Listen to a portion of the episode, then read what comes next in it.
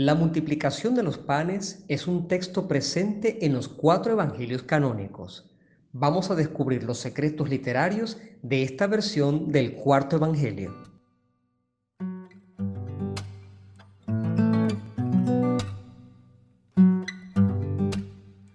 Hola, soy Alfredo Fermín, un cura apasionado por los temas bíblicos, y esto es Biblos Podcast, para todos los que quieran recorrer conmigo el maravilloso mundo del libro de los libros. Bienvenidos. El sexto capítulo del evangelista Juan, la multiplicación de los panes, de los versículos 1 al 15, como lo presenta la liturgia, es lo propio para la reflexión de este decimoséptimo domingo del tiempo ordinario.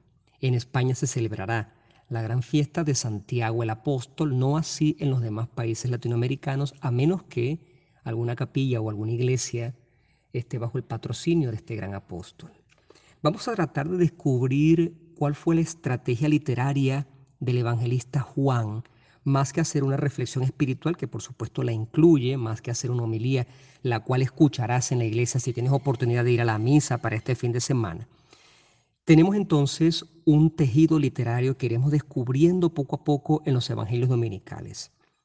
Vamos a tratar de contextualizar. Se dice precisamente que Jesucristo, junto con sus apóstoles, atraviesan el mar de Galilea. Hay un traslado que es geográfico. Después de unas palabras de Jesús que fueron bastante largas, mm, el poder de Jesús al final del capítulo quinto, Viene ahora lo que nosotros conocemos como el milagro de la multiplicación de los panes. No todos los textos evangélicos, ojo con esto, están presentes en los cuatro evangelios. Hay textos que son únicos, que son o propios de Marco, o propios de Mateo, o propios de Lucas, o propios de Juan. Hay textos que, que llaman de doble tradición, que están presentes o en Marcos Mateo, Lucas Marcos o Mateo Lucas. Pero Juan tiene una particularidad y es que los muchos textos que tiene el cuarto evangelio, el evangelio de Juan, no están presentes en los otros tres. Pero este, que vamos a meditar hoy, es un texto que está presente en los cuatro evangelios. Y esto es una tremenda coincidencia. Fíjense, Jesús está con los discípulos, él sube a una montaña, o sea, hay, hay un traslado geográfico. Se traslada en barca de una orilla a otra en el mar de Galilea que se llama también comúnmente a nivel geográfico el lago de Tiberíades. Es lo mismo. Cuando veas en la Biblia Mar de Galilea y lago de Tiberíades, es el mismo lugar geográfico. Había una gran muchedumbre, dice el texto, pero que había visto los signos que había realizado con los enfermos. Ojo con este, con este símbolo propio de Juan, con esta palabra. Es un término que él usa, el signo. El signo que puede ser un prodigio, los milagros, es, la palabra que utiliza el cuarto evangelista para definir los milagros de Jesús. No es como los otros evangelios que hablan de portentos o de milagros. En el cuarto evangelio se habla de signo. Por lo tanto, para tu vida, que Jesús haga algo tiene que significar algo que, Jesús mismo ve como un, un contenido que tú debes interpretar. Eso es precisamente un signo. El signo no es una interpretación, es un referente que tiene que ser interpretado. Por lo tanto, las palabras y las acciones de Jesús tienen que ser interpretados por ti. Para ti tiene un significado. Por eso es que Jesús realiza en el cuarto evangelio signos, porque tiene que despertar en ti algo que es lo que Jesús quiere comunicar, pero para cada persona es diferente. Se encuentra Jesús delante de mucha gente, pero él entonces sube al monte y se sienta allí aparte con sus discípulos. El versículo 4 dice que pronto iba a ser la Pascua, la fiesta de los judíos.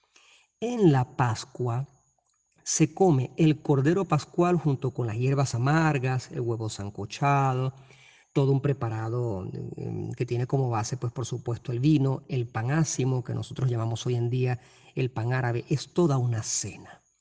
Pero esta es una indicación que más que introducir una fiesta litúrgica de los judíos, lo que está es preparando al lector para hacerle ver y hacerle entender que el milagro que está por suceder es la verdadera comida y la verdadera bebida, que no es nada más y nada menos que el cuerpo y la sangre de Jesús.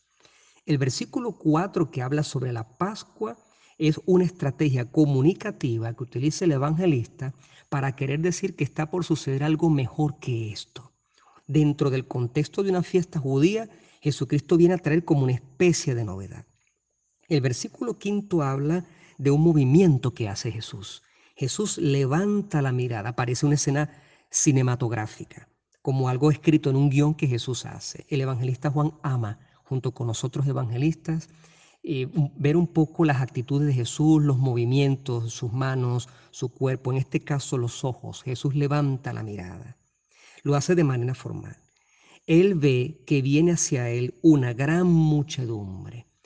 La palabra que se usa aquí es superlativa. Pudo haber utilizado, se acercó la gente a él. No, una gran muchedumbre. Hay que imaginarse que la cantidad de personas que van a ser testigos de este milagro es realmente grande.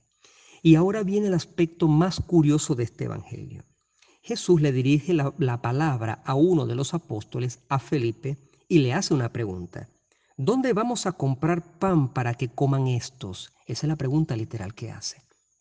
Las preguntas pueden ser hechas generalmente por ignorancia, pueden ser preguntas retóricas, esto significa que hay preguntas que tienen ya en sí mismas una respuesta y tú sabes cuál es la respuesta a esa pregunta, o pueden ser preguntas capciosas, preguntas misteriosas. Bueno, aquí hay una pregunta que está definida por el mismo versículo 5 y 6 y es lo siguiente. El evangelista dice que la pregunta la hizo porque Jesús quería probarlo. Jesús no está preguntando por ignorancia, él está haciendo una pregunta porque quiere llevar a la persona a que piense en algo particular. Dice el versículo 6 que Jesús sabía lo que él iba a hacer. Fíjense esa estrategia. Jesús hace una pregunta, pero el evangelista dice, la pregunta la hace Jesús para probar a la persona, porque él sabía, y este es el tercer elemento, lo que iba a hacer. Esto significa que todo estaba muy bien pensado por Jesús. Jesús utiliza una estrategia pedagógica para que cuando Él te dirige la palabra, tú aprendas algo. Es una enseñanza que Él te va a dar. Felipe contesta muy espontáneamente, 200 denarios de pan no bastan ni para que cada uno coma un poco. O sea, eh, Felipe se queda en lo material, se queda en lo poco. Felipe se queda en, en lo superficial. No va, todavía no entra en el razonamiento que Jesús le está haciendo. Otro de los discípulos, Andrés, el hermano de Simón Pedro, le dice a Jesús, porque escucha la conversación. Fíjense cómo va de menos a más. Aquí hay un muchacho que tiene cinco panes de cebada y dos peces. Ah, ya le está presentando algo al inicio. Pero luego se cae porque dice, ¿qué es esto para tanta gente? Primero, hay dos actitudes diferentes, pero que se conjugan al final, la de Felipe y la de Andrés, el hermano de Pedro. Felipe dice, no, ni con una cierta cantidad de dinero vamos a tener para darle de comer a tanta gente, porque lo que se acercaba, recuerden lo que decía el Evangelio al inicio, es una gran muchedumbre. Hay un nivel de tensión, pero ya Jesús sabe lo que va a hacer. La actitud de Andrés es un poco diferente porque él dice, hay algo, pero ese algo que hay no es suficiente. O sea, prácticamente es como decirle a Jesús, tengo algo, pero ese algo es nada. A esto vamos a regresar después. Jesús, con toda la tranquilidad del mundo, le dice a sus discípulos, díganle a la gente que se siente.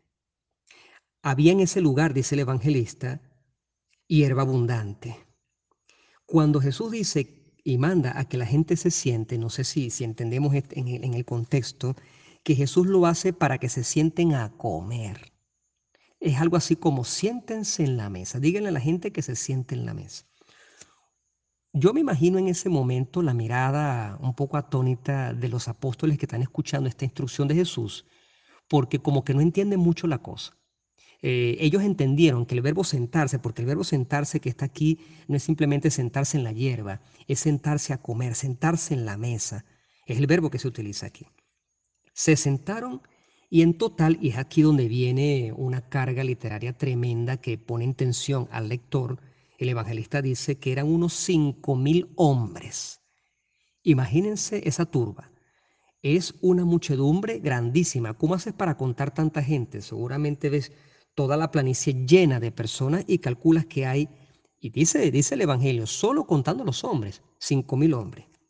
Jesús agarra lo que se le había presentado, toma los panes, atención a los verbos, porque son los verbos prefigurativos de la última cena. Jesús tomó los panes. Después de dar gracias, recordemos que la acción litúrgica de la, de la misa es llamada Eucaristía. Eucaristía es una palabra griega que en español significa acción de gracias. Por lo tanto, fíjense el movimiento de Jesús. Toma los panes, da gracias, los reparte, repartir, partir varias veces, repartir. Los reparte a los que estaban sentados e igualmente les dio cuantos peces quisieron. En esta versión de Juan hay una curiosidad, y es que pareciera que Jesús le da de comer a cada persona. No es que Él como que lo, da a los discípulos para que los discípulos lo repartan entre los demás, como vemos en algunas escenas cinematográficas, algunas películas. El evangelista dice aquí que Jesús reparte a los que estaban sentados. ¿A quién mandó sentar a Jesús? A cinco mil hombres. Bueno, en este momento es inútil que nosotros nos preguntemos si efectivamente Jesús le dio un pedazo de pan a cada uno de los cinco mil hombres, sumando a las mujeres y los niños que seguramente estaban presentes, más los doce apóstoles. Ese no es el caso. La reflexión aquí es que Jesús da de comer directamente, de su propia mano, igualmente los peces ¿Qué quisieron? Lo que la gente quiso. El versículo 12 es impresionante porque comienza diciendo, cuando quedaron saciados. Esto significa que las personas no comieron solo un pedazo. Significa que las personas pudieron repetir, estar saciados significa comer abundantemente. No solo que se me haya quitado el hambre, sino como dice aquí literalmente, quedar saciado. Tanto así sobró que Jesús le dijo a los discípulos, recojan los trozos que han sobrado para que no se pierda nada. Es la delicadeza de Jesús, de querer hacer que las cosas que, que Él realiza, los prodigios o los signos que Él realiza, sean conservados y que, como dice aquí él mismo, no se pierda absolutamente nada. Ya aquí el lector queda asombrado del milagro. El versículo 13 dice que recogieron todo y llenaron doce cestos con los trozos iniciales de los cinco panes y los peces que se habían nombrado al inicio. El número 12 es simbólico porque en el Antiguo Testamento son las doce tribus de Israel y en el Nuevo Testamento son los doce apóstoles. El número 12 significa la base de la iglesia, la base de la historia espiritual, la base de la historia sagrada, Antiguo y Nuevo Testamento conjugados. Por lo tanto, la ciencia bíblica que estudia esta simbología de, de los números se llama gematría. La gematría es tratar de identificar un número con una realidad, precisamente con un signo. Aquellos hombres, dice el versículo 14, viendo el signo que Jesús había hecho, decían, y aquí está la estrategia literaria del, evangelista Juan, que quiere que el lector entienda, crea con fe de manera firme. La gente dice, este es verdaderamente el profeta que viene al mundo. Más que tomarlo literalmente, si alguien dijo esto, porque aquí dice que la gente decía esto, se trata de la invitación al lector para que diga esta frase. Ese es el secreto de este texto. No se trata tanto de que el evangelista nos está diciendo qué fue lo que dijo la gente. El evangelista me está diciendo, esta es la frase que tú tienes que pronunciar en tu vida, decir que Jesús es verdaderamente el profeta que viene al mundo. Finalmente el versículo 15 dice que Jesús, conociendo que estaban dispuestos a llevárselo para hacerle rey, se retiró otra vez al monte él solo. Jesús, cuando realiza un signo, no le gusta el presentarse de manera espectacular para que los demás se asombren, para que los demás lo admiren, para que los demás lo lleven entre sus hombros y digan, el rey de los judíos, no. Jesucristo, precisamente porque presenta un signo, no es para ser admirado desde el punto de vista humano, sino que es para la salvación. Que este texto en esta estrategia comunicativa que hemos descubierto hoy nos sirva a cada uno de nosotros para que entendamos qué es lo que debemos pensar de Cristo y cómo podemos apreciar mejor los milagros o los signos que Él hace en nuestra vida. Que la paz sea contigo.